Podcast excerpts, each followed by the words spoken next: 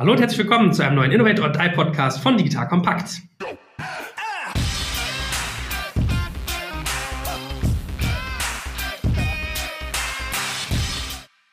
Mein Name ist Jörg Kaczmarek und heute geht's richtig ans Eingemachte. Wir sprechen über Lessons Learned aus Corona-Zeiten. Der gute Boris Lokschen ist wieder da und wird mit uns, getreu dem Motto Eat Your Own Dog Food, mal durchgehen, wie Spriker eigentlich seine Reorganisation vorangetrieben hat durch Corona. Das heißt, wir werden darüber reden, was waren Arbeitspakete, die man ganz am Anfang geschnürt hat, beziehungsweise Maßnahmenpakete, welche Arbeitsweise hat man mittlerweile installiert und wie verändern sich eigentlich wichtige Bereiche, wie zum Beispiel die Office-Kultur, der Faktor Remote Work, aber auch solche Sachen wie Marketing, Customer Success oder auch Finance. So, das heißt, lieber Boris, erstmal herzlich willkommen. Man kann aber schon erahnen, du hast einen wilden Ritt hinter dir wie wir alle. Ja, hi, danke für die Einladung. Und ja, in der Tat, waren auf jeden Fall ein paar sehr turbulente Wochen. Vieles, was man sich am Anfang des Jahres vorgenommen hat und angeschoben hat, umgeworfen haben. Wir haben ja schon unsere letzte Folge auch dem Thema ein Stück weit gewidmet, dass wir gesagt haben, hey, das, was wir bisher gesagt haben, gilt jetzt nochmal umso mehr und haben es aufgearbeitet. Aber es verändern sich ja auch Dinge. Also ich weiß, bei meinem letzten Podcast mit Alex Kraft, einem Mitgründer, und Jochen Krisch, der eine große Konferenz hat, haben wir zum Beispiel uns unterhalten und da hatte Alex was gesagt, was mir wirklich hängen geblieben ist. Es war klar. Also eigentlich, was er gesagt hat, war inhaltlich klar und trotzdem, wenn man es mal so explizit ausspricht, war das irgendwie interessant. Er meinte, hey, wir bei Spriker haben eigentlich mittlerweile die These, dass dieses Jahr niemand mehr auf Events gehen wird. Also 2020 ist für Events tot. Punkt. Egal, ob du es juristisch, rechtlich darfst, ob du irgendwelche Sondergenehmigungen hast oder, oder, oder. Von der Psychohygiene wird das keiner machen wollen und deswegen haben wir unsere ganze Org, unser ganzes Marketing umgebaut. Als ein Beispiel, was mir so hängen geblieben ist und davon würde ich ja gerne noch mehr mit dir hören. Ist das so ein bisschen so, dass ihr bei ganz vielen Sachen gemerkt habt, ihr müsst Sachen alles voll auf links drehen, wie jetzt in dem Beispiel? Absolut. Also Events, glaube ich, ist ein sehr gutes Beispiel. Heute Morgen wurde ja groß announced, dass das Oktoberfest abgesagt wird. Gleichzeitig sollen Fußball-Bundesliga-Spiele stattfinden im eingeschränkten Rahmen. Habe auch ein bisschen das Gefühl, dass dieses Fußballthema etwas zu deutlich geritten wird ja, in den Medien. Ich denke, ja, wenn keine Großveranstaltungen stattfinden dürfen, wenn Menschen nicht auf Konzerte, Festivals gehen, Oktoberfest nicht stattfindet, dann ist, glaube ich, das Thema Events definitiv vom Tisch. Zumindest planen wir intern nicht damit. Und äh, dann wird man schauen, ja, was Q3, Q4 noch bringen. Und am Ende des Tages nicht nur, ob man Events, Messen, Roadshows durchführen kann, sondern auch, ob die Bereitschaft überhaupt da ist und die Notwendigkeit fairerweise, ob jetzt nicht diese neue Art von Kommunikation, Kultur uns da auch eines Besseren belehrt. Wir sehen zum Beispiel, dass wir momentan sehr viele Webinare machen, anstatt von Roadshows, Messen, Events, die sehr gut besucht werden, für die Leute auch viele Vorteile haben. Sie können sich die aufnehmen, sie aufzeichnen, können sich die hinterher nochmal angucken, ja, können zwischenzeitlich auf die Toilette gehen oder nochmal das Baby in der Hand halten. Die Teilnehmerzahlen und auch Engagementraten sind da sehr hoch. Im Nachgang sind Leute bereit, mit einem Follow-up zu machen, zu kommunizieren. Also das sind sicherlich Dinge, die werden auch post-Corona Bestand haben. Von daher ist das, glaube ich, was Alex da gesagt hat, absolut richtig. Gut, dazu kommen wir bestimmt aber nochmal, wenn wir später auch über Marketing-Themen reden.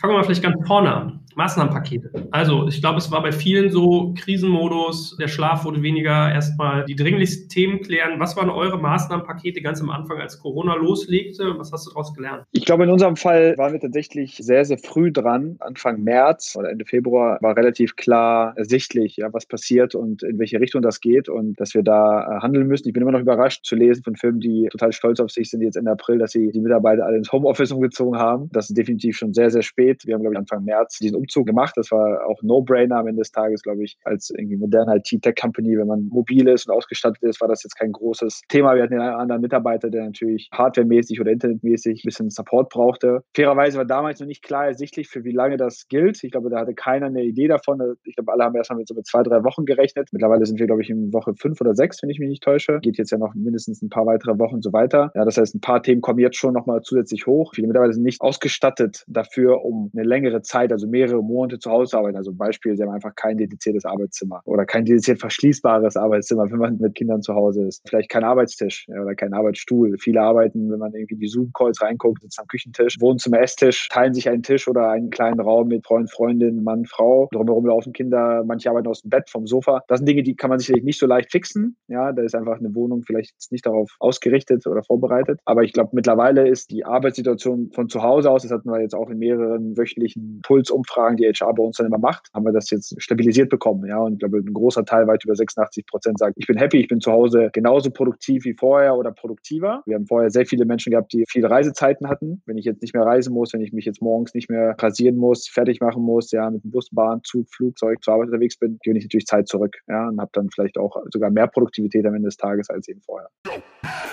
Ihr Lieben, hier ist Joel von Digital Kompakt und heute möchte ich euch unseren Partner BWI vorstellen. Die BWI ist eines der größten IT-Service-Unternehmen in Deutschland und unterstützt die Bundeswehr bei ihrer Digitalisierung. Eine wichtige Aufgabe dabei ist die Einführung von Innovationen in der Truppe, aber das Unternehmen leistet noch viel mehr und bietet ein breites Aufgabenspektrum von Beratung über Realisierung bis zum Betrieb. Jetzt mal Hand aufs Herz, wenn du einen Job im Technologiebereich suchst, wirklich was bewegen und vor allem spannende Inhalte vorfinden möchtest, dann bist du hier genau richtig aufgehoben. Denn die BWI arbeitet an vielen spannenden und herausfordernden Projekten, wie beispielsweise der Digitalisierung der Gesundheitsversorgung der Bundeswehr und treibt Innovationen voran. Sie bietet das Beste aus zwei Welten. Sie ist eine hundertprozentige Bundesgesellschaft in der Rechtsform einer GmbH und bietet damit eine hohe berufliche Sicherheit, kann aber gleichzeitig extrem flexibel agieren. Und ganz ehrlich, Sven Weizenegger aus unserem Hackers-Podcast ist einer der coolsten Socken, die ich kenne und gleichzeitig extrem talentiert. So jemand geht nicht ohne Grund zu einem Unternehmen wie der BWI. Wenn das für dich also auch interessant ist, dann schau dir die BWI jetzt einfach mal selbst an. Ich habe dir unter digitalkompakt.de slash BWI eine Weiterleitung eingerichtet. Und natürlich verlinke ich das auch in den Shownotes und alle Sponsoren findest du immer auch auf unserer Sponsorenseite unter digitalkompakt.de slash Sponsoren. Ja, ich meine, muss ja fairerweise sagen, ich habe einen Freund, der arbeitet in einer großen staatlichen Organisation, die haben irgendwie 12.000 Mitarbeiter und 6.000 haben nur einen Laptop, ne? Also das muss man ja den Leuten auch mal zugute halten. Der kriegt die gar nicht so schnell nachgeliefert. Also die haben ja sogar gekauft, weil sie es leisten können, mal eben 6.000 mal 2.000 Euro zu investieren. Da kommen die aber im Container gar nicht rübergeschippt. Also man merkt, das sind ja manchmal ganz abstrakte Faktoren, die eine Rolle spielen. Oder auch Zugang zu Tools, ja. Das hören wir ganz viel auch von Kunden, ja, dass die Leute, die vielleicht einen Computer haben und dann E-Mails haben, ja, es gibt immer noch sehr viele Systeme, ja, zu denen eben der Fernzugriff dann eben nicht geht oder du aus dem lokalen Netzwerk geht oder zu dem man erstmal VPN-Verbindung aufbauen muss. Das ist natürlich schwierig, ja, wenn ich zwar die Leute nach Hause bekomme und denen auch einen Laptop stellen kann, aber die nicht auf mein CRM oder meine Finanzbuchhaltung oder andere kritische Daten zugreifen können, weil das einfach nie darauf ausgelegt war. Da merkt man natürlich dann ganz, ganz schnell und ganz, ganz stark auch die Restriktionen eben von Legacy-Systemen, ja, oder sozusagen von nicht modernen IT-Landschaften, Architekturen, ja, wie arbeitsunproduktiv, ja, diese dann eben sein können und wie stark so eine, in Anführungszeichen, Banalie dann auch eine ganze Organisation zurückwerfen ja, weil die Leute einfach alle gesund sind, zu Hause sitzen, einen Computer haben, aber einfach nicht sich in das CM einklicken können. So, das ist natürlich nicht gut. Ja. Wie müsst ihr denn das? Also ich meine, ihr werdet ja auch irgendwie Datenschutzanforderungen haben, ihr habt irgendwie sensible Bereiche.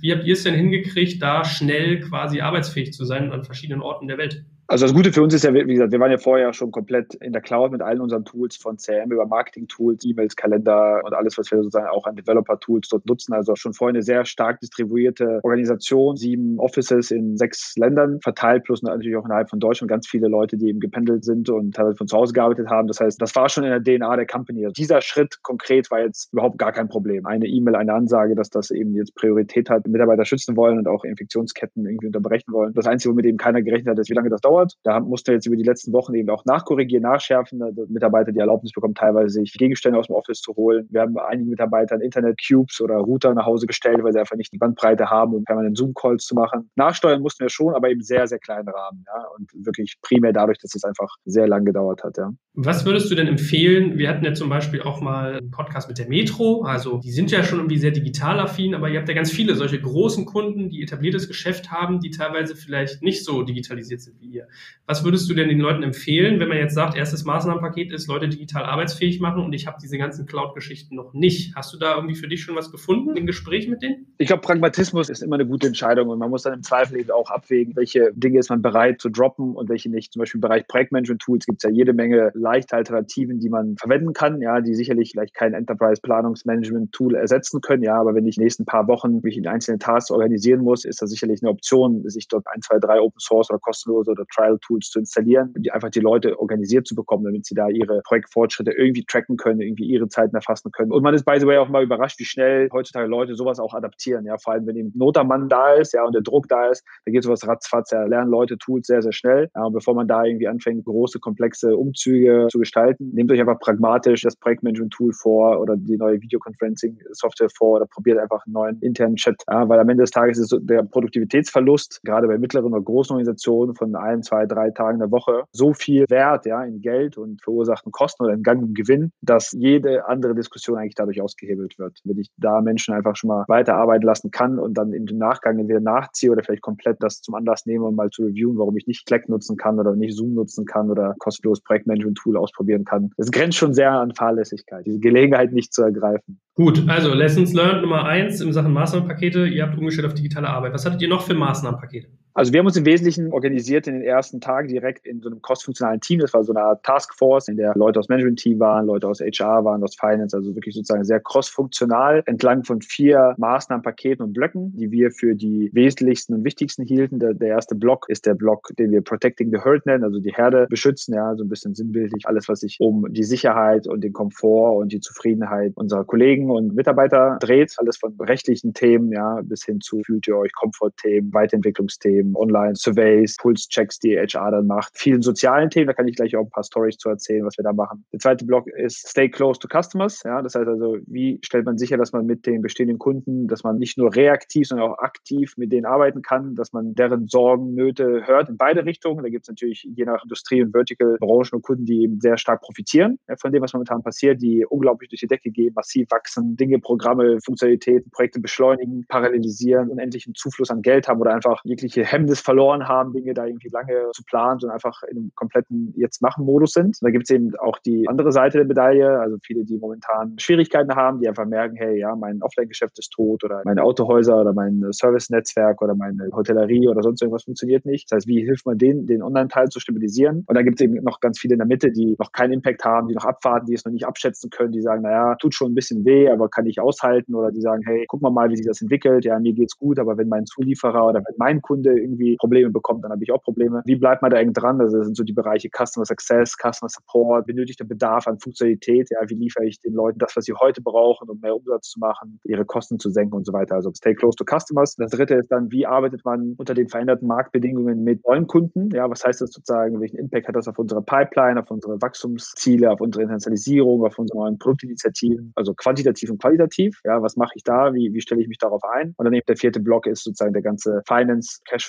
Block. Wie manage ich sozusagen mein Cash? Wie stelle ich sicher, dass Leute pünktlich zahlen? Wie review ich Kosten? Ja, was gibt es da für Learnings und was gibt es da sozusagen für Tipps und Tricks? Auch da erstaunlicherweise sehr, sehr viele Dinge, die auch nach vorne raus sicherlich Bestand haben werden bei uns. Gut, dann gehen wir die doch alle mal sukzessive durch. Fangen wir vielleicht an mit dem ganzen Thema HR, Office-Kultur, Arbeitsweise, Remote Work. People and Culture, sagt man ja so neudeutsch, ne? Wie seid ihr denn da vorgegangen? Was ist denn so bei euch jetzt das erste Momentum, was sich eingestellt hat, wenn ihr euch mal die HR-Seite anguckt? Ganz großer, wesentlicher Faktor ist Kommunikation. Leute lesen natürlich auch diese ganzen Nachrichten und Links und Reviews und mal wird der komplette Weltuntergang beschrieben, mal boomt irgendwie der Onlinehandel. Es ist schon schwer für die Menschen da durchzunavigieren. Ich glaube, die Einordnung und die Einschätzung und die Interpretation von dieser großen Flut von Daten und eben natürlich dann am Ende des Tages auch der Impact auf jeden Einzelnen. Also jeder fragt sich natürlich, was heißt das für mich? Was heißt das für meinen Arbeitsplatz? Geht mein Job verloren? Geht mein Job nicht verloren? Wie geht es der Company? Deutlich intensiveres Kommunikations- und Informationsbedürfnis, glaube ich, das Erste. Also was wir da ganz konkret machen, ist wirklich, dass wir wöchentliche All Hands halten, also in einer deutlich höheren Frequenz als vorher. Meistens immer eine Stunde, eineinhalb, ja, bei der eben die Taskforce berichtet. Wir also dem Team immer einen Snapshot geben zu dem, was hat die Taskforce diese Woche gemacht im Bereich HR, im Bereich Finance, im Bereich Bestandskunden, im Bereich Neukunden. Wir nennen das Optimism Score, ja, also mal ganz vereinfacht gesagt, sozusagen, wie schätzen wir die Weltlage da ein? Was ist unsere Interpretation davon? Wie optimistisch und pessimistisch sind wir da? Da gilt es auch mal den richtigen Grad zu finden. Man möchte jetzt nicht falsche Erwartungen wecken, vor allem weil das medizinisches Thema handelt, was, glaube ich, keiner von uns komplett einschätzen kann. Man möchte jetzt aber auch nicht der Schwarzmaler sein. Das wir versuchen einfach maximal realistisch und sachlich da drauf zu gucken, primär durch die Frequenz und dadurch, dass wir das häufig machen, eher so diese Dotted Lines zu zeichnen, wo dann jeder selber den Strich durchziehen kann. Sag, guck mal, ja, das hatten wir letzte Woche gesagt, das haben wir vorletzte Woche gesagt, das sind die neuen Daten, die wir zur Verfügung haben, das lesen wir daraus, das ist unsere Interpretation und auch sehr viel Zeit für Q&A zu geben. Also die Hälfte von diesen 90 Minuten ungefähr ist wirklich für Fragen. Es gibt vorher ein Survey, das heißt, Leute schicken Fragen vorher ein. Wir fragen ein paar Themen ab, also es gibt immer jede Woche ganz konkrete Reviews von wie fühlst du dich, wie ist deine Arbeitssituation zu Hause, wie informiert fühlst du dich eigentlich, reicht dir das, was wir dir an Infos geben, Insights oder fühlst du dich trotzdem irgendwie im Stich gelassen? Also sowas fragen wir ab, zeigen auch diese Auswertung und versuchen darauf zu reagieren. Also das ist das Erste. Ich glaube, Kommunikation und Information super, super wichtig, das auch engmaschig zu machen, die Leute da maximal einzubinden und das halt maximal auch objektiv vorzutragen. Das ist, glaube ich, so der erste Punkt. Der zweite Block ist den ganzen arbeitsrechtlichen Teil. Was dürfen wir? Wann dürfen wir ins Office? Ja, es gibt ja so ganz banale Themen, zum Beispiel, dass einfach momentan Leute nicht in Urlaub fahren. Was macht man damit? Sparen sich jetzt die Leute alle ihren Urlaub auf, ja, um dann in Q3, Q4, wenn vielleicht irgendwie das Business wieder zurück ist, ja, dass man eigentlich nicht mehr zurück ist, weil alle auf Mallorca in der Sonne liegen, ja. Was sind so die medizinischen, die öffentlichen Themen, über die wir einfach informieren müssen? Ja, was müssen Leute irgendwie beachten? Also da ist ein ganz, ganz großer Block und dann am Ende des Tages, und das ist, glaube ich, so der spannende Block, soziale. Produktivität. Ja, also was wir massiv gelernt haben und gemerkt haben, was mich auch im Positiven super überrascht und auch freut, wie schnell sozusagen das Team sich eigentlich angepasst hat. Also man merkt, dass der Wunsch eben connected zu bleiben über Kontaktsperre hinaus da ist. Also die Leute organisieren sich selber. Ja, es gibt, glaube ich, mittlerweile einfach alles per Zoom. Also wirklich, wenn ich in meinen Kalender gucke, es gibt tägliche Yoga-Classes am Morgen, es gibt Workout-Sessions, Weintastings, Rum-Tastings, es gibt jeden Sonntagmorgen irgendwie Barbecues, bei dem zusammen mariniert wird, Soup-Cooking-Classes, es gibt Monopoly-Abende, zusammen Netflix gucken, es gibt eine virtuelle Band. Es ist echt unglaublich, wie schnell sich da das Team gefunden hat. Es gibt eine virtuelle Lesestunde, bei der Leute, die einfach irgendwie Interesse an Literatur haben, sich dann den einwählen und dann Gedichte, Bücher reden, sich gegenseitig Dinge vorlesen. Nicht jeder ist natürlich in jedem dabei. Es gibt sogar einen Malkurs für Kinder. Einer hat einen Minecraft-Server aufgesetzt für die ganzen Kinder at Home. Also echt krasse Sachen. Also ich glaube, es gibt mittlerweile so 40 oder 50 vom Team angebotenen Aktivitäten. Was da eben ganz klar zu sehen ist, ist, dass natürlich ganz neue Kombinationen von Leuten zusammenfinden. Ja, es sind dann eben nicht nur die Leute aus Hamburg oder aus Berlin oder aus München. Das Team ist ganz neu zusammengewürfelt. Das heißt, ich habe ganz neue Connections. Die Zahl der Angebote steigt. Das heißt, man merkt, die Leute wollen. Das ist auch nichts, was von oben vorgegeben ist. Die Leute setzen das selber auf. Das finde ich schon sehr, sehr erstaunlich. Ja, das sind auch viele Dinge, die einfach mega cool sind. Ja, wo man auch Länder teilweise bei uns verteilt. Wir haben ja auch in verschiedenen Ländern Offices die Leute da organisiert bekommen, sozialisiert bekommt, eine ganz andere Form von Engagement dann hat. Ja, und das ist sicherlich was, was auch post-Corona ja in dieser Form auch Bestand haben wird. Das ist ja ein bisschen geil, muss man ja mal zugeben. Nicht schlecht. Aber was mich mal zum Beispiel interessieren würde, wie löst ihr denn dieses Urlaubsthema? Wie managt ihr das? Also alle sparen jetzt den Urlaub auf für die zweite Jahreshälfte oder vielleicht fürs letzte Viertel. Habt ihr da Regelungen? Wie geht ihr damit um? Das sind jetzt zwei Perspektiven. Ja, arbeitsrechtlich kann man natürlich keinem Urlaub vorschreiben oder verbieten. Was wir einfach versuchen, auch hier einfach mit Kommunikation zu lösen, ist eben einfach den Leuten da diese Insights zu geben. Auf der einen Seite macht es wenig Sinn, diesen Urlaub aufzusparen, weil man kann jetzt auch nicht irgendwie mit 40 Tagen oder 30 Tagen Urlaub in das nächste Jahr gehen. Die werden ja dann auch verfallen. Das heißt, dieses Hamstern von Urlaub ist, sicherlich nicht produktiv, weil man auch keine Garantie hat, dass in der zweiten Jahreshälfte man auf einmal nach Mallorca fliegen kann. Wir wollen natürlich auch gucken, dass in dem Moment, in dem das Business für viele Branchen anders entwickelt, ja, man nicht in, in einer Situation ist, in der auf einmal 90 Prozent irgendwie der Spriker-Leute alle nicht da sind. Momentan mit großer Wahrscheinlichkeit unsere Branche mit einer der Profiteure sein. Für jeden CEO, CDO wird das Thema Digitalisierung und transaktionales Geschäft, Commerce, Top One oder Top Two Priority sein nach der Krise. Wir merken es ja jetzt auch schon, dass da der Bedarf sehr, sehr groß ist. Da muss man eben eine Balance finden. Und das ist, glaube ich, etwas, was man durch Kommunikation lösen kann. Wir sagen den Leuten, schaut mal, ja, versucht euren Urlaub so abzutragen, wie ihr ihn normalerweise auch abtragen würdet. Ja, versucht jetzt nicht zu viel zu hamstern. Ist klar natürlich, dass Balkonien sicherlich nicht so cool ist wie Mallorca oder Südfrankreich, aber es ist halt wie es ist. Ja, betrifft jetzt am Ende alle. Schaut, dass ihr auch Pausen bekommt, schaut, dass ihr auch Erholung bekommt, schaut, dass ihr auch fit seid dann für eben die zweite Jahreshälfte. Im Großen und Ganzen machen die Leute das auch. Ja, also man merkt halt, dass das natürlich auch keiner da jetzt irgendwie mit Absicht dagegen irgendwie arbeitet. Ja.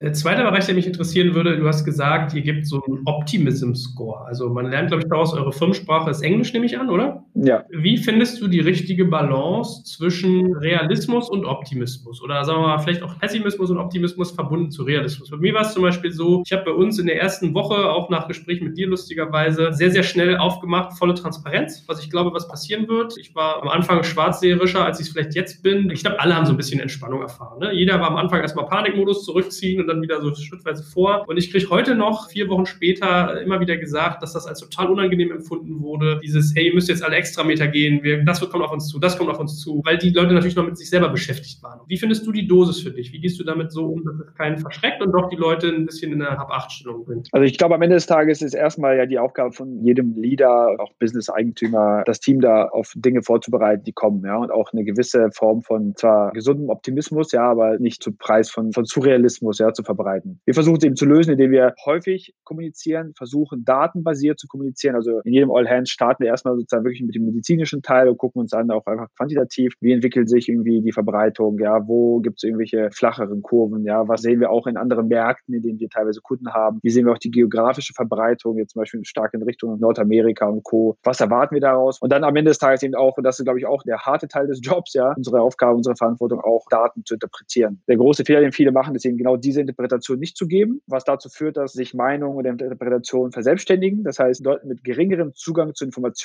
in der Breite oder in der Tiefe, also zu Unternehmensinformationen sowieso, weil vielleicht nicht jeder Zugang hat zu Finanzdaten anderen, aber vielleicht auch zu marktwirtschaftlichen Daten, bauen sich ihre Interpretation selber. Und die sind meistens deutlich schlechter und deutlich negativer, als sie eben sein müssen. Wir versuchen dort Einblicke zu geben. Wir geben relativ transparent Insights. Klares Beispiel ist sozusagen das ganze Customer Success Team, ja, macht permanent Triangulation von, wie gesund ist eigentlich unsere Kundenbasis. Ja, wir haben ja den großen Luxus, in so einem wiederkehrenden Geschäftsmodell zu sein, also eine Art Subskription, bei der dann Kunden sozusagen Lizenzverträge haben, dass sie jetzt nicht so wie ein Hotel, dass einfach morgen da keiner mehr übernachtet. Der sogenannte Churn, den wir, den wir erfahren können, kann bei uns nur passieren, wenn Kunden eben bankrott gehen, ja, oder in massive Zahlungsschwierigkeiten geraten. Ansonsten sind sie natürlich vertraglich im Modell. Trotzdem gibt es eben sehr große Unternehmen, teilweise neuen tätigen Umsätzen, die uns um Zahlungsaufschübe bitten oder um gestreckte Rechnungen bitten. Auch das hat natürlich Impact auf unseren Cashflow. Das heißt, da versuchen wir zu triangulieren über einen Score, ja, so eine Art Corona-Score nennen wir den. Der ist am Ende des Tages weniger wissenschaftlich, als es erscheinen mag. Wir geben Insights in, wie ist die subjektive Einschätzung von unserem Customer Success Team auf den Kunden digital kompakt? Wie ist die Einschätzung der Branche, in der der Kunde ist? Ja, dann ist vielleicht der Kunde X fühlt sich noch ganz gut, ja, aber die Branche, in der ist, ist irgendwie total rot und total gefährdet. Was sagen uns die Finanzdaten, Credit Scorings und andere Informationen, die wir bekommen können? Was ist der vom Kunden uns gegebene Impact durch Corona selber? Ja, also sieht er schon Sales-Schwierigkeiten, Kostschwierigkeiten etc. So, und aus diesen vier, fünf Datenpunkten und in die anderen Daten, die wir haben, versuchen wir das sozusagen zusammenzufassen in so einer Ampel und dann zu sagen, guck mal, digital kompakt als Account, jetzt mal so trianguliert über vier, fünf Dimensionen, ist gelb oder rot und die gesamte Customer-Basis sieht so aus. So, das ist ein Stück subjektiv, das ist nicht komplett wissenschaftlich, aber es gibt den Leuten halt A, ein Gefühl davon, dass man weiß, was man tut. Es gibt den Leuten auch ein Gefühl davon, dass man sich versucht, ihnen anzunähern und ein Gefühl von, ich sage jetzt mal, Sicherheit. Eine Ampel verstehe ich, ja, wenn alles rot ist, ist wahrscheinlich schlecht, wenn alles grün ist, wahrscheinlich alles top. Am Ende eben so eine Prise eigener Interpretation auf diese Daten, ja, die kann dann eben lauten, schaut mal, ja, die Kundenbasis ist vielleicht noch gelb-grün, aber wir sehen, dass äh, Kundenbestellungen zurückhalten oder wir sehen, dass Kunden Zahlungsschwierigkeiten haben und wir glauben, dass sich das fortschreibt, ja, und lass uns dann jetzt jede Woche da drauf gucken und sagen, hey, der Trend, den wir gesehen haben vor zwei Wochen, ist eingetreten oder hey, ist gar nicht eingetreten. So, wenn man das regelmäßig macht und eben auch erklärt, warum man Dinge so einschätzt, ohne jetzt in super Details zu gehen, dann macht das halt Sinn. Erstaunlicherweise, was bei diesem Vorgang uns auch wundert, ist, wie viel Interesse auf einmal alle Mitarbeiter auch an Finanzkennzahlen und Unit Economics haben. Ja, also wie wir vorher in All Hands vielleicht ein etwas galaktischeres Level, strategisches Level eingenommen haben, dann haben wir jetzt in jedem All Hands Wikipedia-like immer so zwei, drei Unit Economics, wo wir erklären, was ist eine Net Revenue Retention, was ist Customer Acquisition Cost, was ist eine Burn, Upsell, Cross-Sell. Ja, was bedeutet das? Wie gehen wir das an? Was machen wir da? Und wir kriegen das auch immer als Fragen vorher submitted, dass die Leute sehr viel Interesse auf einmal haben, sehr genau zu verstehen, wie die Mechanik des Geschäfts ist, was auch eine interessante Entwicklung ist, weil natürlich die Leute wollen eben das selber einschätzen können. Führt aber natürlich auch langfristig dazu, dass Leute auch das Business besser bewerten können, was sicherlich nicht schlecht ist, ja, wenn wir besser educated sind. Werbung. Aufgepasst! Das Jahr 2024 ist schon voll im Gange und jetzt heißt es neue B2B-Leads gewinnen. Du möchtest deine Sales Pipeline so schnell wie möglich voll haben und deshalb empfehlen wir dir an dieser Stelle unseren Partner SalesViewer. Wer nicht weiß, was SalesViewer macht, hier eine kurze Erklärung. SalesViewer entschlüsselt Unternehmen, die deine Webseite besuchen und zeigt diese in Klarnamen an. Du siehst also ganz genau, wer eure Webseite besucht und wofür sich diese potenziellen Kundinnen interessieren. Und damit hast du ja wirklich ein mächtiges Werkzeug in den Händen, weil du diese Unternehmen dann zielgenau ansprechen und einfach zu neuen Kundinnen machen kannst. Dein Marketing und Vertrieb werden das für die B2B-Lead-Generierung feiern, sage ich dir. Und du bist damit auch in guter Gesellschaft, denn Marktführer wie Stepstone, Jochen Schweizer, Sport5 oder Avato Systems setzen bereits auf SalesViewer und generieren damit täglich neue B2B-Leads. Wie so eine Registerkasse eigentlich, wo es immer klingelt, wenn du wieder eine neue Brand identifiziert hast, die sich für dich interessiert und die du jetzt einfach pflücken kannst. Daher, wenn das für dich interessant ist, dann teste SalesViewer doch einfach mal kostenlos. Alles, was du dafür wissen möchtest, findest du unter folgender Weiterleitung: digitalkompakt.de/slash salesviewer. Und wie immer verlinke ich das auch auf unserer Sponsorenseite unter digitalkompakt.de/slash Sponsoren. Das war's mit dem Werbespot. Gut, ist so eine schöne Brücke, um mal rüber zu robben zum Thema Customer Success Management. Also das ist ja etwas, was vor allem, glaube ich, bei SaaS-Businesses vermehrt betrieben wird. Ich glaube schon innovativ. Also viele Unternehmen, nach meiner Wahrnehmung, korrigiere mich aber auch gerne, haben das in Deutschland noch nicht so auf dem Schirm. Es ist quasi die Trias aus Marketing, Sales und dann Kunden erfolgreich halten. Also man könnte da auch sowas wie Kundendienst teilweise mit reinzählen. Das heißt, ihr habt sozusagen aktive Bestrebungen, um eure Kunden erfolgreich zu halten. So, jetzt hast du gesagt, erstes Element ist Dateninsights, also Kenntnis der Branche, des Kunden, der Situation.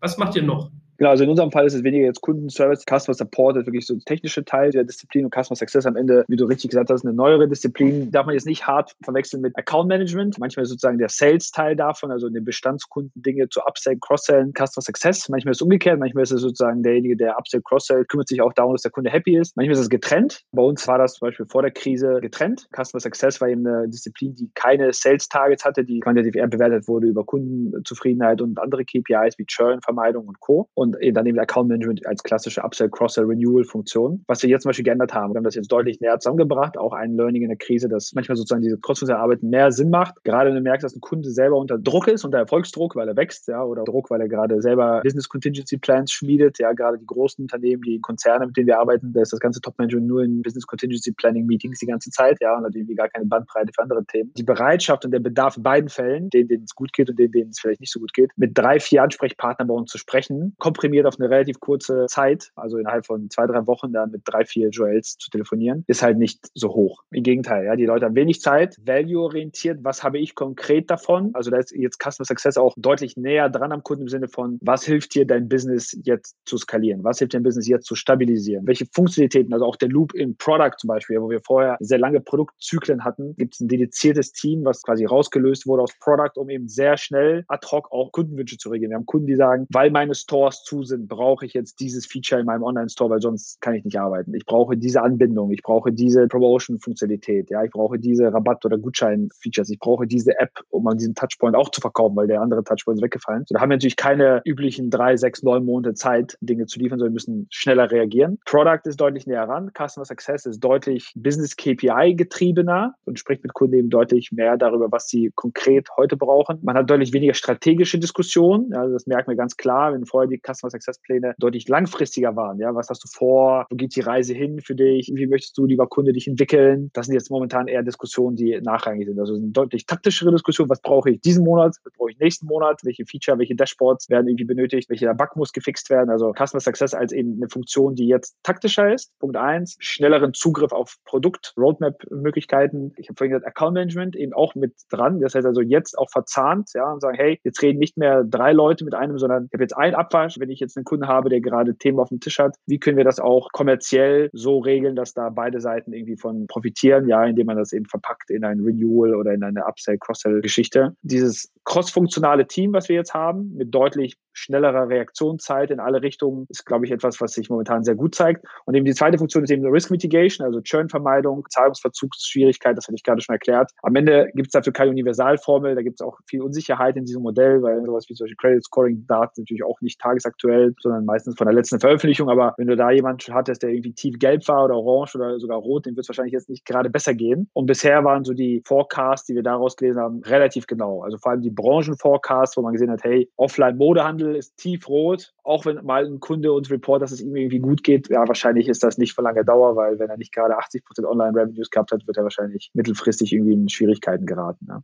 Und wie ist der Effekt? Also wie reagiert der Markt auf diese Ansätze von dir? Macht sich das positiv bemerkbar in deinen Zahlen, was du dort an Initiativen fährst?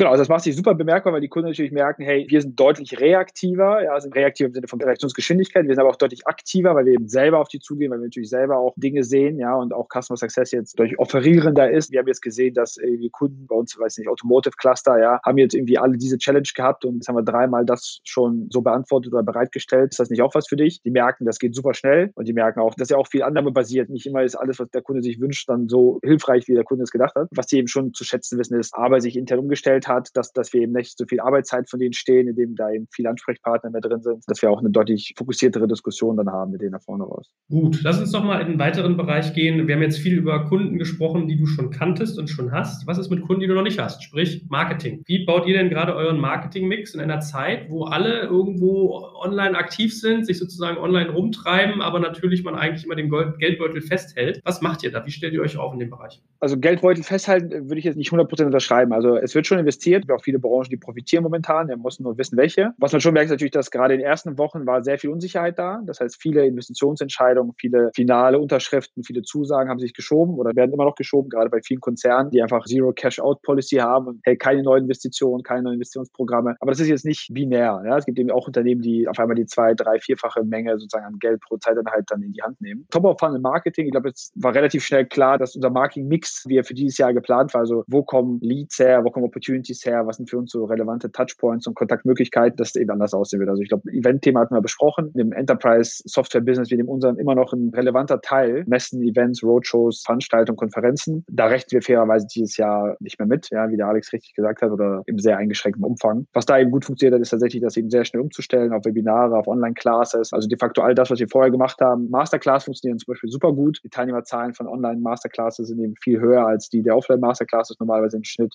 Die Roadshows digital funktionieren auch sehr, sehr gut. Auch da sind die Zahlen deutlich höher und die Engagementrate, also die Zahl der Fragen, die man dann bekommt, ja, die Zahl der Follow-ups, die die Leute dann machen, das scheint gut zu gehen und ich kann mir gut vorstellen, dass das mindestens ein Add-on auch nach vorne sein wird. Ja, ich kann mir nicht vorstellen, dass es gar keine Events und Konferenzen mehr geben wird post-Corona. Aber ich glaube, dass eine Konferenz eben nach vorne raus sich nicht mehr allein dadurch bewerten lassen wird, wie viele Tickets man verkauft, wie viele Teilnehmer da waren, sondern dass man dann eben den Online-Anteil wird dazu zählen müssen. Der wird wahrscheinlich bei vielen Events größer sein als die Zahl der verkauften Tickets und der offline erschienenen Personen. Lass uns mal vielleicht eine Sekunde noch die Events ein bisschen vertiefen. Ja. Sag doch mal, was genau meinst du denn damit, wenn du sagst, ihr macht Masterclass oder ihr macht eine Roadshow? Also vielleicht hören ja jetzt auch Leute zu, die damit überhaupt nichts anfangen können. Und selbst wenn man damit was anfangen kann, vielleicht will man auch mal irgendwie eure Tools und Techniken dabei ein bisschen kennenlernen. Interaktive Sessions, ja, so eine Art Vortragsformat bei Zoom, relativ einfach zu organisieren, ja, bei dem man dann sieht, ja, wie viele Teilnehmer da sind, ja, das aufnehmen kann, Leute muten kann, Leuten das Wort erteilen kann, rumkritzeln kann in irgendwie Slides, die man dann zeigt, wie eine virtuelle Unterrichtsklasse, ja, mit eben verschiedenen Teilnehmern, mit Recording und allen Vorzügen von den digitalen Features. Man kann es interaktiv machen, man kann es vortragend machen, man kann es hinterher schneiden, man kann es hinterher in einzelne Clips zerlegen und publizieren, man kann es Leuten hinterher als Video zur Verfügung stellen, man kann online anonym oder nicht anonym Fragen zulassen. Also ganz viele Dinge, die eben auch in so einem Offline-Format nicht gehen. Also klar, du kannst natürlich dann nicht irgendwie Häppchen essen, ja, du kannst auch keinem die Hand schütteln. Die Zahl der Teilnehmer und Engagement-KPIs, die wir sehen während des Events, vor dem Event und nach dem Event, scheinen bisher besser zu sein als das, was wir von Roadshows und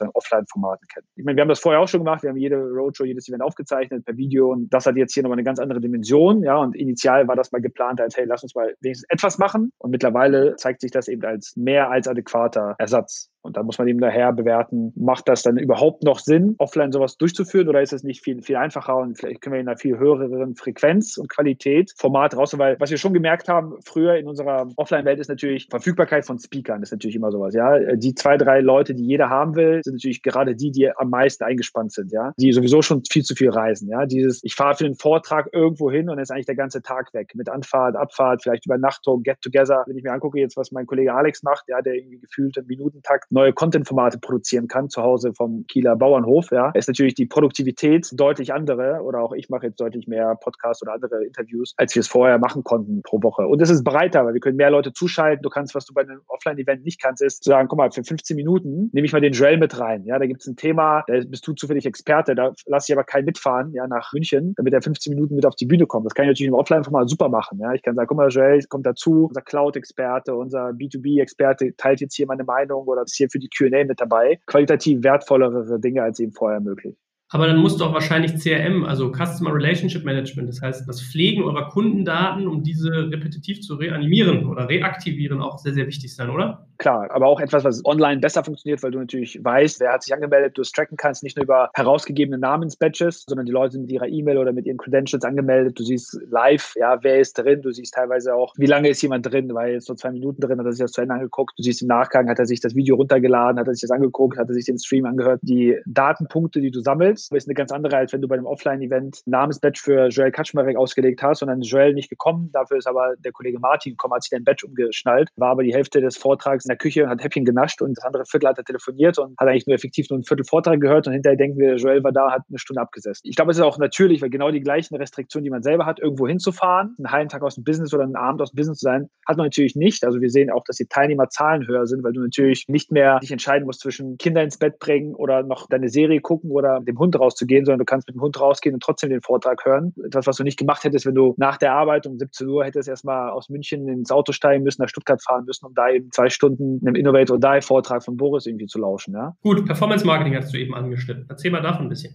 Ja, also Performance Marketing glaube ich auch super spannend. Also man merkt natürlich, dass Performance Marketing weltweit so, so eins der Dinge, die am härtesten zurückgefahren wurden. Ja, natürlich viele CTAs oder Call to Actions, die man eben sonst gehabt hätte, ja, wie eben Events und Roadshows und Konferenzen und andere Dinge nicht mehr stattfinden. Das heißt, es gibt nichts, worauf ich mehr konvertieren kann. Ja, und einfach dadurch, dass eben viele momentan im absoluten, ich gebe kein Geld aus oder ich spare oder ich warte ab Modus sind, ist natürlich das auch alles verfeuertes Geld, ja, wenn ich da irgendwie Anzeigen und Kampagnen schalte in einem Klima, in dem viele Branchen eben nicht oder nur eingeschränkt investieren. Das heißt also, da merkt man relativ stark, dass der Spend zurückgefahren ist. Da gilt es eben auch für sich neue Formate zu finden, eben jenseits von sozusagen Paid Spendings. Also was kann ich machen, kostenlos über LinkedIn zum Beispiel. Ganz, ganz guter, ganz starker Kanal, der jetzt momentan auch nochmal so einen zweiten Frühling erlebt. Allem bei SEO wieder wichtig geworden. Das gute alte SEO, was quasi schon als Commodity abgestempelt wurde, was kann ich denn machen, um einfach auch organisch wieder zu punkten, ja, mit Landingpages oder Special Content auch über irgendwelche blöden Corona-Vorschaltseiten hinaus, ja. Was kann ich vielleicht an neuen Formaten ausprobieren? Wir haben jetzt ein paar Experimente laufen bei Instagram, ja, wo wir mit verschiedenen Spriker Home Stories und, und Co. mal auch gucken, ja, wie die Leute darauf reagieren, wie viel Interesse es dafür gibt. Alles, was so Traffic bringen kann, abseits von Ad Spend, ja, ist, glaube ich, wieder total on vogue. Videoproduktion natürlich ganz klar, also mehr Clips, weniger Text. Der gute alte Videoproducer ist auch wieder total gern gesehen ja, und schwer zu finden. Also das sind Dinge, die wir da auf jeden Fall im Performance Marketing beobachten können.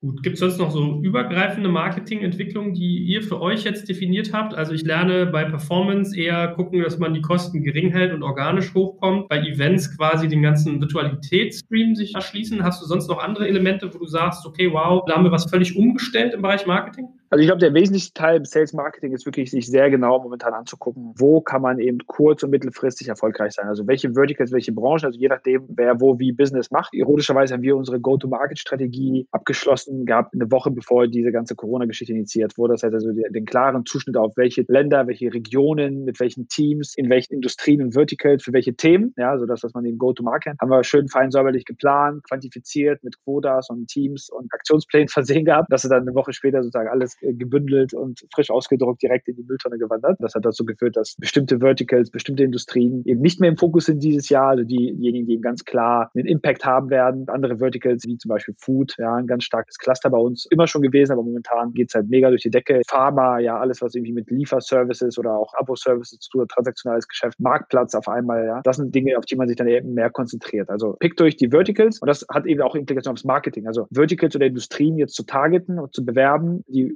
kurz- bis mittelfristig im Fiskaljahr 2020 keinen Impact haben werden. Vermutlich vergebene Liebesmühe und rausgeschmissenes Geld. Es gibt nicht so viele Branchen, denen es momentan gut oder besser geht. Identifiziert diese für euch und konzentriert euch eben auf diese. Was auch einen zweiten Frühling erlebt, Bestandskundenmarketing. Etwas, was total schräg klingt, weil Marketeers sich eben Leads und Kontakte, also Top of Funnel konzentrieren, ja, immer wieder sozusagen neue Kunden reinspülen. Es gibt natürlich auch Kunden, die momentan mega profitieren. Kunden, an denen wir nahe dran sind, die wir supporten, wo wir in sehr kurzer Zeit sehr signifikant Revenue gesichert haben oder denen geholfen haben zu wachsen oder einen sterbenden oder weggefallenen Kanal zu kompensieren. Sowas eigentlich natürlich super für einen Use Case oder für eine Case Study oder für eine Customer Success Story. Vermarktet auch das, was eure Bestandskunden machen, erzählt darüber, wie ihr geholfen habt, eurem Kunden zu skalieren, zu stabilisieren, zu wachsen. Komplett neues Geschäftsmodell in kurzer Zeit. Wir haben Kunden im Food-Segment, die jetzt innerhalb von drei bis vier Wochen ein komplettes Delivery- und Click-and-Collect-Modell aus dem Boden gestammt haben. Sowas ist natürlich super, wenn man solche Stories hat und eben auch eine gute Allokation von Marketingzeit momentan. Also für Neukunden auf die Vertical-Industrien fokussieren, die eben Bestand haben werden, die erfolgreich sein werden und dann eben Bestandskundenmarketing ganz stark. Jetzt kommt ein kleiner Werbespot.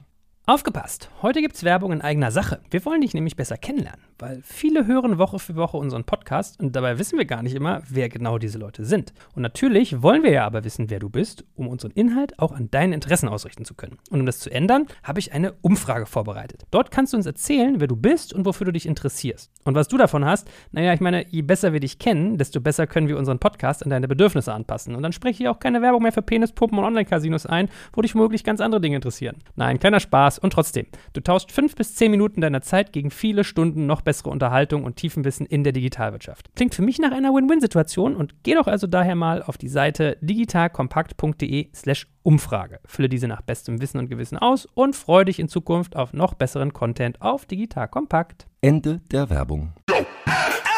Ja, wir können ja mal in einer weiteren Folge vielleicht auch mal über Branchen reden. Ne? Also das ist heute sprengt glaube ich, den Rahmen, aber ich könnte mir vorstellen, der eine oder andere hat Hunger, von jemandem zu erfahren, welche Branchen gut performen. Das heben wir uns vielleicht fürs nächste Mal auf. Lass uns doch noch mal einen Schritt rübergehen zum Thema Finanzen, Finance. Also du hattest ja vorhin auch schon ein bisschen was gesagt, dass ihr ganz viele Kunden habt, die euch um Zahlungsaufschiebe bitten, dass ihr aber selber auch natürlich überlegen müsst, wie, wie stellt ihr euch auf? Was habt ihr da als Maßnahmenkataloge für euch festgestellt? Da gibt es kein Universalrezept, weil jedes Business natürlich unterschiedlich konfiguriert. Es gibt Businesses, die profitabel wachsen, es gibt Businesses, die eine hohe Vorfinanzierung haben. In einem Business wie unserem zum Beispiel, was eben eine dreistellige Wachstumsrate pro Jahr hat, gibt es natürlich viele Dinge, die wir vorab investieren müssen, teilweise mit sechs, neun, zwölf oder auch 18 Monaten Versatz. Gutes Beispiel sowas wie Sales, passende Sales-Leute zu finden, mit drei, vier Monaten Kündigungsfristen äh, einzustellen, sie zu rampen, was auch nochmal drei bis sechs Monate dauern kann. Das ist man ratzfatz bei der zwölf Monats Vorinvestition, Produktinvestition, R&D, Dinge, die wir jetzt bauen, die erst in zwölf oder 18 Monaten zur Verfügung stehen werden. Ja, das ist natürlich eine andere Konfiguration als eben Business, was zehn Prozent year over year wächst oder irgendwie eine ganz andere Dynamik hat. Also da muss jeder erstmal für sich selbst irgendwie gucken, was habe ich für eine Konfiguration. Aber unabhängig davon, also was wir wirklich sehr stark gemacht haben, ist natürlich, das eine Thema ist wirklich Forderungsmanagement, ja, also der gute alte Spruch Cash is King. Wir haben natürlich ganz stark uns angeguckt, was ist sozusagen der Cash-Zufluss, ja, den wir haben, wie zahlen Kunden, wie ist unser Mahnwesen organisiert, wie ist unsere Cash-Collection organisiert, wie ist unser Forderungsmanagement insgesamt, vielleicht auch in Kassowesen, bei denen, die irgendwie da sehr zögerlich sind, ja, wie gehen wir mit denen um, wie ist unser Credit-Scoring-Prozess, also welche Kunden akzeptieren wir überhaupt von den Neukunden,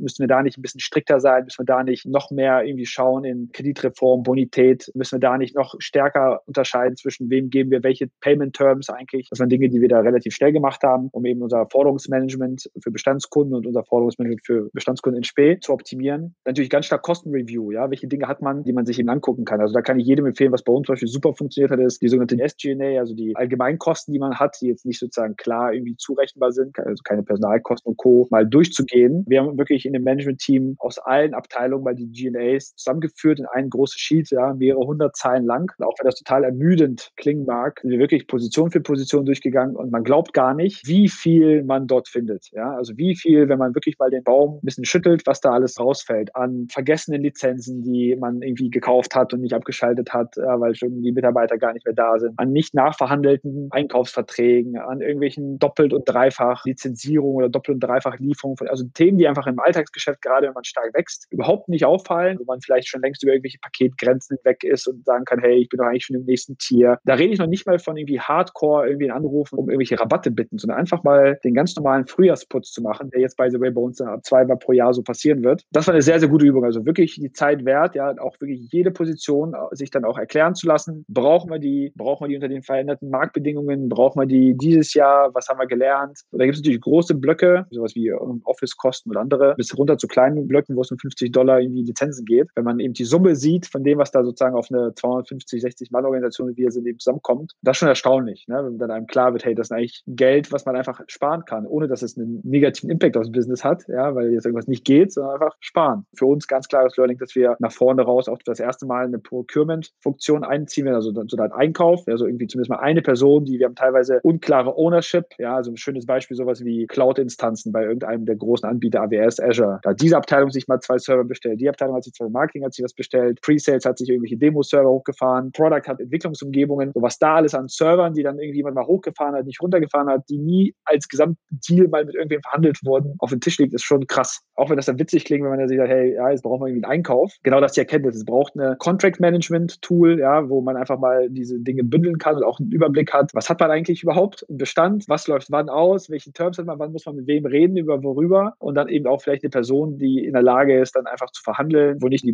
Marketing-Lady-Tool-Discount irgendwie bekommt, sondern eben auch der Einkäufer mal über Konditionen mal schlau mit jemandem philosophieren kann. Also das waren so Dinge, die erstaunlich sind. Ja? Und was man dann eben review muss, sind dann nach vorne raus wirklich die großen Kostenblöcke, also sowas wie zum Beispiel, wie sieht eigentlich unser Office nach vorne raus aus? Ne? Wir waren jetzt kurz vor der Krise dabei, eine sehr, sehr große Fläche uns eigentlich zu planen, mehrere tausend Quadratmeter mit allem, was man sich vorstellen kann. Und jetzt muss man natürlich reviewen, wie wird dieses Remote Work, Work from Home, welchen Impact wird das eigentlich haben? Ja? Gibt es diese Office-Kultur und dann die Notwendigkeit eigentlich nach vorne raus? Ja? Weil wenn jetzt 86 Prozent der Mitarbeiter reporten, sind eigentlich produktiver als vorher oder genauso produktiv, macht das überhaupt Sinn, sich dann 3000 Quadratmeter Fläche zu mieten? Oder ist vielleicht nicht das Office nach vorne eher eins, was nicht erstmal per Definition Arbeitsplätze für jeden Mitarbeiter bietet, sondern vielleicht nur für ein Drittel der Mitarbeiter ausgerüstet ist oder für 40 Prozent, dafür aber deutlich mehr Meeting- und Kollaborationsflächen beinhaltet als vorher geplant. Ja, also quasi einfach ein anderer Schnitt. Man sagt, hey, das Office ist insgesamt kleiner, aber wir gehen davon aus, dass die, die da sind, nur zu 40 Prozent am eigenen Arbeitsplatz arbeiten und die meisten anderen dann ins Office kommen, zweimal die Woche oder dreimal, um sich eben in Projekten dann eher zu begegnen, zu sinken, Dinge aufzunehmen. Ist das nicht vielleicht so eine Implikation? Ja, also sieht das nicht anders aus? Die gleiche Implikation auch für das Thema Recruiting dann. Haben wir jetzt schon angefangen, für weitere Rollen eben unsere Policies zu lockern für an welchem Standort musst du eigentlich sein. Ja, vorher haben wir das sehr offen gestellt, du konntest an einem unserer sieben Standorte sein. Ja, wir haben viele Leute gehabt, die nicht da waren, aber bereit waren zu pendeln. Jetzt merken wir aber und stellen die ersten Leute ein, die auch komplett remote sein können. Und wir sagen, hey, das ist eigentlich fein für uns, ja, für diese Rolle. Kann funktionieren. Und wenn du AAA Talent bist, dann wollen wir dich auch. Alles Business-Tendenzen, die man nach vorne raus dann auch post-Corona quasi übernehmen wird und auch als Learning mitnehmen kann. Gut, ich sehe schon, wir werden dich auch mal in unserem Remote Work Podcast bei uns demnächst als Gast haben. Hast du auf der Einnahmenseite für euch was erschließen können? Ich sag mal in Richtung Fördergelder war ja ein Thema, was ja bei irgendwie Startup, Mittelstand gerade total problematisch ist, gerade auch in Berlin. Hast du das Thema irgendwie Kurzarbeit dir angeguckt? Habt ihr da noch andere Finanztöpfe für euch erschließen können, die jetzt vielleicht für Corona speziell aufgemacht werden? Angeguckt haben wir uns alles und sind da, glaube ich, auch ganz gut informiert. Ja, die meisten Dinge kommen für uns entweder nicht in Frage oder sind jetzt momentan zumindest nicht notwendig. Wir haben jetzt ein gutes Setup gefunden, was uns Zeit und Möglichkeiten gibt. Und wie gesagt, das Business äh, funktioniert ja momentan auch, auch gut. Viele Dinge sind fairerweise noch nicht für Startups in der Form verfügbar. Da gibt es ja, glaube ich, Vorschläge auf dem Tisch und auch mit sehr kontroversen Meinungen im Markt ja, dazu, ob diese Vorschläge Bestand haben oder ob sie gut sind oder nicht. Wird immer so ein bisschen polarisiert. Was ich schon sehen kann, ist natürlich, dass insbesondere Startups schon sehr viele Arbeitsplätze schaffen. Es einfach viele Unternehmen gibt, die überrascht worden sind, also nicht im Sinne von falsch gewirtschaftet oder falsch geplant, sondern einfach überrascht durch die Geschwindigkeit, in der so eine Krise dann herbeibricht, dass man da sicherlich eine Lösung finden muss. Startup landschaftlich mal gesprochen. Ich glaube schon, dass die Zeit dieser Hyper-Burn-Phasen wieder vorbei sein wird für die nächsten zwei, drei Jahre. Ja, wir haben schon gesehen in den letzten zwei, drei Jahren, dass unglaublich hohe Burns, stärkere Ausgaben, ja, die teilweise gar nicht gedeckt waren, auch durch zukünftige Einnahmenkurven, dieses massive Vorfinanzieren. Ich glaube, das ist erstmal vorbei und ich glaube, mehr Cash zu haben und nicht immer nur in zwölf Monaten von der Runde zurückzudenken, wird wahrscheinlich eher wieder ein bisschen mehr vogue sein in den nächsten zwei Jahren, drei Jahren, als eben nur Wachstum. Ja, ich glaube, der Markt hat die Regeln hervorgegeben, also Wachstum wurde sehr stark bewertet. Im Unternehmerumfeld, auch in Berlin, sehe ich natürlich sehr viele, der Markt war jetzt so, ja, und jetzt habe ich hier drei, vier, 500 Leute und das sind auch Arbeitsplätze, ja. Warum wird immer nur irgendwie auf die TUIs und Contis und VWs geschaut? Ja, klar sind natürlich viele Menschen beschäftigt. Am Ende des Tages, was ist denn hier die zukunftsträchtigere Branche? Ist das hier Fintech? Ist das hier Commerce, Digitalinfrastruktur, Technologie? Ist das Food Online Delivery oder ist das der nicht digitalisierte Offline-Modehändler? Ja, da glaube ich, muss man schon nochmal auch differenzierter rangehen. Bisher haben wir uns das angeguckt, sehr viel Komplexität, nichts, was wir jetzt unmittelbar leveragen könnten.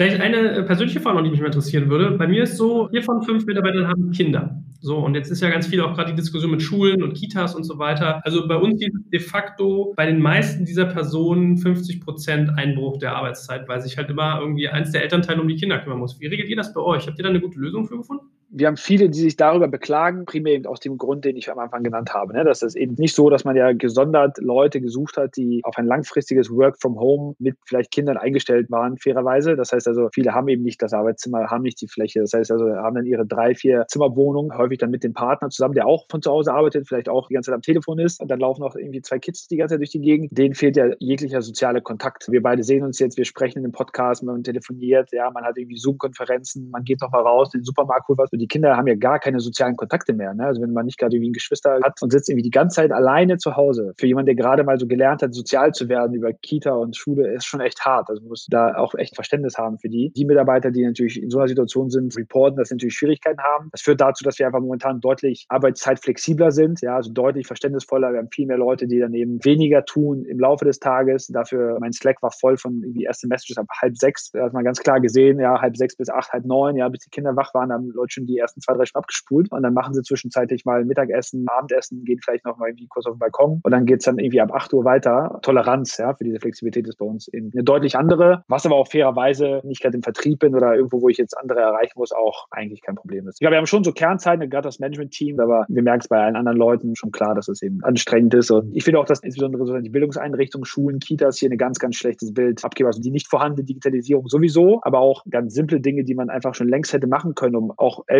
zu entlasten. Ja, ich sehe es auch am eigenen Beispiel. Zwei Jungs, einer ist in der Schule, einer in der Kita, wo ich ja sage, hey, warum kann die Klassenlehrerin nicht mal für zwei Stunden pro Tag, also nicht mal verpflichtenden, okay, vielleicht hat nicht jeder eine Hardware, obwohl ich trotzdem daran glaube, dass jeder einen Laptop wahrscheinlich mittlerweile hat, aber biete das doch einfach an, sag, hey, jeden Tag von 11 bis 13 Uhr mache ich irgendwie per Hangout oder per Zoom einen Call. Dass die A, die Kinder einfach mal einen Rhythmus haben, ja, dass es einfach jeden Tag was Festes gibt für die, dass sie nicht komplett desozialisieren, ja, und hier verrückt werden. Mach die erste halbe Stunde Erzählkreis. Lass die Kinder einfach reden miteinander. Mach eine halbe Stunde Aufgabenkontrolle, Hausaufgabenkontrolle. Hey, Joel, Aufgabe 5c, was ist das Ergebnis? Mach eine halbe Stunde was vorlesen und eine halbe Stunde irgendwie was anderes. Mach das halt optional, sodass du selber als Lehrerin dich jetzt auch nicht irgendwie massiv darauf vorbereiten musst. Aber dann haben die Kinder was Festes, sie sehen dich, sie sehen andere Kinder. Da bin ich sehr enttäuscht, ja, dass das nicht mal solche Dinge, da glaube ich, hat die Bildung kein gutes Bild abgegeben. Ist einfach auch vielen unnötig schwer gemacht. Letzte Frage. Lass uns ein bisschen was Schmunzelhaftes haben zum Schluss. Wenn du alle Steine bei dir hochgehoben hast, gab es auch Steine, wo irgendwie kein funktionierender Start drunter hauste, sondern wo es munter gebrannt hat? Gab es Sachen, so völlige Überraschungen oder wo du selber gedacht hast, wow, hätte ich uns nie zugetraut, dass wir da so ein Ei uns gelegt haben? Gab es da auch Faktoren? Wo ich am meisten überrascht war, ist, man hat ja von sich selbst, vor allem auch immer in Relation zu eben anderen, zu Kunden und Partnern, dass man super agil ist und super flexibel. Aus unserer Sicht Inflexibilität der Organisation, also wie teilweise eingefahren schon bei einer fünf Jahres, 250 50-Mann-Firma manche Dinge sind, ja, also so dieses Aufbrechen, also dieses Festhalten. Ich erinnere mich zu den ersten Taskforce-Meetings. Das war einfach mit dem Knüppel durchbrechen von Leuten, die sich ihm festgehalten haben. Aber ich habe doch gerade hier meinen Marketingplan gemacht für dieses. Ich habe gerade meinen Sales und Go-to-Market verabschiedet. Ich habe doch gerade unsere Roadmap definiert, so, ne? Das raus aus der Komfortzone. Schmeiß das einfach weg. Vergiss deine Roadmap. Die braucht keiner mehr dieses Jahr. Ne? Die muss ganz anders aussehen. Vergiss mal diesen Go-to-Market-Plan, ja? Diese Industrie gibt es alle nicht mehr zwölf Wochen, ja? So dieses Durchbrechen, agile Umstände. Klar haben wir das am Ende gemacht und immer noch Lichtjahre schneller als 99 Prozent des Marktes. Aber einfach, wo du schon merkst, da ist irgendwie eine gewisse Schwerfälligkeit. Manage the Uncertainty ist ja eigentlich eine primäre Eigenschaft von Startups. Also in einem Zustand von maximaler Unsicherheit zu performen. Ist ja die DNA einer neuen oder skalierenden Organisation. Ne? Und da hat man echt so gemerkt, es fühlt sich so ein bisschen an wie Back to the Roots. Mehr Aktionismus, also mehr Ad-Hoc-Entscheidungen, mehr Taktik. So ein bisschen so wie, lass uns jetzt nicht immer an Dinge denken, dass das skalierbar ist und dass es so ist und dass das irgendwie ein schöner Prozess ist und dass das irgendwie da, sondern hier und jetzt. Lass uns das jetzt lösen und dann gucken wir, was passiert. Wir haben zum Beispiel ein neues Produkt rausgehauen, quasi übers Wochenende. Also das war schon wie so eine kalte Dusche am Morgen. Kein komplett erschreckendes Funny, aber es war schon so, hey, krass, dass auch bei uns sich da schon so eine gewisse Gemütlichkeit und Struktur eingeschlichen hat, die es jetzt so ein bisschen aufzubrechen gilt. Ich habe das dann genannt intern wie mit einem Stock in so ein Wespennest rein, dass die Wespen auch alle wieder ein bisschen fliegen, ja, und nicht alle nur da am Honig kleben, ja. Also ich glaube auch ganz gut insgesamt eine Verjüngerungskur, Verschlankungskur, straffere Prozesse, besseres Alignment, besserer Finance-Apparat. Also fühlt sich gut an, ja, fühlt sich so ein bisschen an wie so ein bisschen Rost runtergemacht. Auch wenn es natürlich witzig ist, das sozusagen für so eine Fünfjahresorganisation.